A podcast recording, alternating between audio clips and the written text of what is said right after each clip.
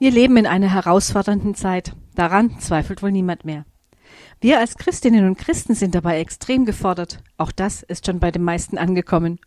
Doch was machen wir nun mit solchen Erkenntnissen? Die Corona-Pandemie war ein Türöffner in die Zukunft, nicht nur in technischer Hinsicht. Sie hat uns gezeigt, wie schnell wir uns als Leib Christi aufspalten lassen. Verschwörungstheorien und Hasspredigten haben im Netz die Runde gemacht. Leider haben sich auch Gläubige daran beteiligt.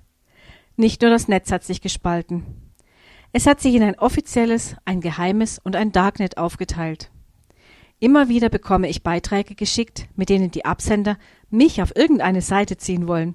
Ich wehre sie regelmäßig ab. Denn unser Auftrag ist ein anderer.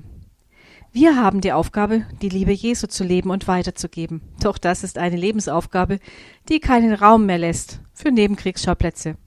Heute wenn ich das Manuskript für diese Sendung schreibe, haben sich in Frankreich Unruhen verstärkt.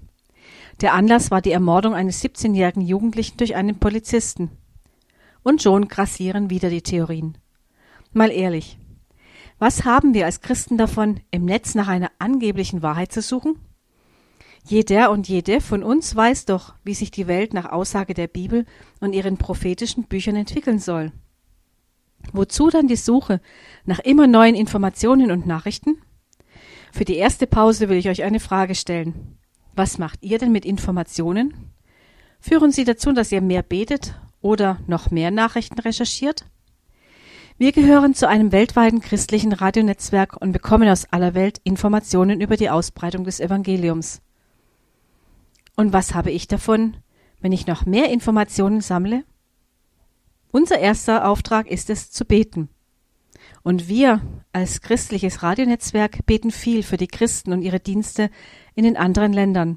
Und damit sind wir so ausgelastet, dass wir für umfangreiche Recherchen keine Zeit mehr haben. Bis gleich nach der Musik.